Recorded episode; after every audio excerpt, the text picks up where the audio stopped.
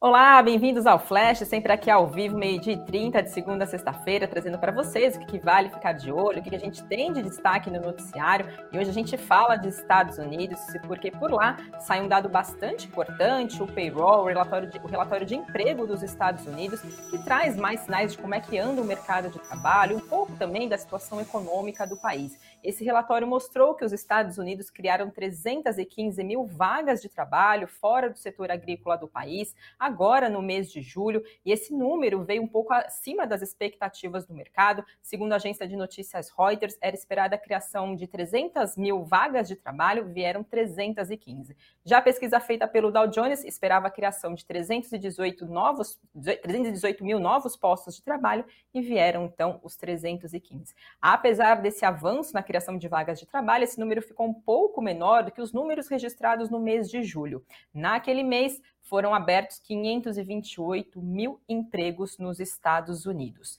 Também foram divulgar, foi divulgada a taxa de desemprego norte-americana, que ficou em 3,7% no mês de julho, depois de ter atingido a mínima pré-pandemia de 3,5% no mês de julho, né? Então, agora no mês de junho, perdão.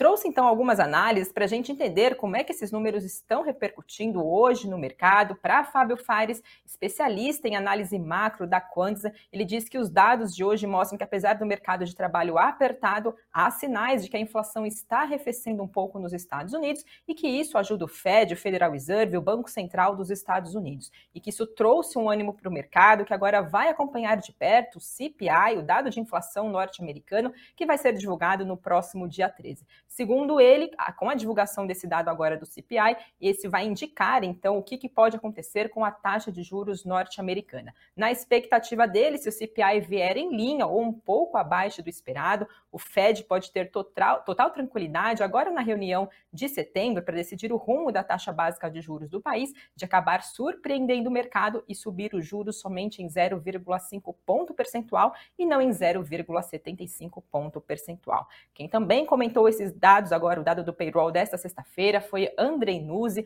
e ele disse que o payroll mostrou um mercado laboral está esfriando nos Estados Unidos, que isso é o que o Fed quer, o que o Banco Central norte-americano quer, mas na avaliação dele ainda está de uma forma muito tímida e que isso não altera muito as perspectivas de mudança que o Fed pode fazer no rumo da taxa de juros norte-americana. Segundo ele, nesse momento, o mercado continua esperando três aumentos de 0,75 ponto percentual na taxa de juros. Então ficam aí né, os principais, o principal número né, de como é que está o mercado de trabalho norte-americano e também a taxa de desemprego por lá. E, claro, agora acompanhar de perto esse dado de inflação nos Estados Unidos, que sai no próximo dia 13. É a partir disso, né, que o Banco Central norte-americano toma sua decisão de política monetária. Falando agora um pouquinho dos destaques do nosso cenário corporativo, temos novamente IRB Brasil, que agora informou que precificou seu follow-on, a sua oferta subsequente de ações, a um real por ação, levantando 1 bilhão e 200 milhões de reais. Esse foi o valor máximo previsto para essa operação feita pela resseguradora. Esse preço de um real por ação representa um desconto de 28,5% em relação ao fechamento do papel ontem, que foi, eh, fechou em R$ 1,40. Esses recursos vão ser usados para reenquadramento de indicadores regulatórios. Lembrando que nessa semana a gente trouxe notícias aqui de IRB Brasil, informando que anunciou a venda da sua sede para o Sebrae lá no Rio de Janeiro por mais de 85 milhões de reais e que além disso também fechou um acordo extrajudicial com os donos da Casa Shopping e que por isso vai receber 100 milhões de reais. Hoje, logo na abertura do, pregão, papéis de IRB Brasil liderando as perdas do Ibovespa, caindo mais de 20%, e por volta do meio-dia, o recuo do papel estava em 10%. Quem também está entre os destaques do cenário corporativo desta sexta-feira é a PetroRio, agora chamada de PRIO, né, o novo nome então da companhia, que informou que assinou um memorando de entendimento com a Prisma Capital para uma potencial combinação de negócios com a Domo Energia. Essa transação vai ser implementada por meio da incorporação da totalidade das ações da Domo pela PRIO. Segundo a Domo, deve haver entrega aos seus acionistas de papéis preferenciais obrigatoriamente resgatáveis em ação de emissão da PRIO, de forma que a companhia de energia vai se tornar uma subsidiária, então, da PRIO, né, antiga PetroRio. Como alternativa, acionistas da Doma Energia vão poder receber essas ações preferenciais resgatáveis em dinheiro. E agora a conclusão desse negócio estão sujeitas às condições que são precedentes do mercado, então, para formalizar esse processo.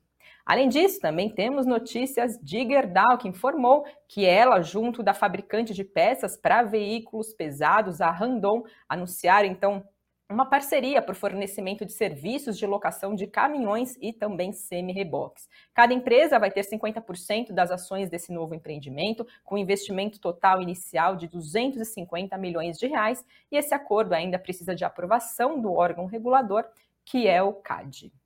Trazendo agora para vocês notícia da, notícia da nossa economia, né? Hoje, sexta-feira, também saiu dado da produção industrial aqui no país, que cresceu 0,6% no mês de julho em relação ao mês de junho, depois de ter recuado 0,3% no mês de junho. Esse resultado agora do mês de julho foi puxado por alimentos, combustíveis e também pela indústria extrativa. O resultado ficou levemente abaixo da expectativa do mercado. Segundo a agência de notícias Reuters, era esperado uma alta de 0,7% e veio um avanço de 0,6%. Na comparação do mês de julho de 2022 com o mês de julho de 2021, a produção industrial teve uma queda de 0,5%. Com esses dados, o IBGE informou que o setor industrial aqui no país ainda está em 0,8% abaixo do patamar pré-pandemia, então ali né, em meados do comecinho do ano de 2020. Trazendo agora para vocês como é que está Ibovespa, dólar e também Bitcoin por volta do meio-dia de hoje. Ibovespa subia 1,59% aos 112.168 pontos. Dólar caía mais de 1% a R$ 5,18 e Bitcoin avançando mais de 3% a 20.356 dólares. E trago também os destaques do Invest News desta sexta-feira. No Crypto News de hoje, a gente explica por que bitcoins e stablecoins viraram refúgio na Argentina e países em crise. Então, a gente mostra que a Argentina está entre os 10 principais países do mundo quando o assunto é a adoção de criptomoedas. Então, a gente explica né, o porquê desse movimento. E no nosso site, investnews.com.br, a gente fala sobre o preço do ingresso do Rock in Rio. Né? O evento começa nessa sexta-feira. E a gente mostra que o valor do ingresso, pelo menos do último evento no ano de 2019 para cá, teve uma alta de 19%. E se for considerar o preço é, corrigido pela inflação, ele está abaixo, então que teria que ser de mais de 23%. Então o ingresso está em 625 reais. Se for considerado esse reajuste pela inflação, teria que custar mais de 650 reais. Todos os detalhes estão no nosso site, as demais notícias para vocês seguirem bem informados e aproveitem também para acompanhar o Invest News aqui ao vivo no YouTube, seis e meia da tarde tem um boletim trazendo as demais notícias do dia para vocês. Uma ótima tarde para vocês, um bom fim de semana e até segunda-feira. Tchau, tchau, pessoal.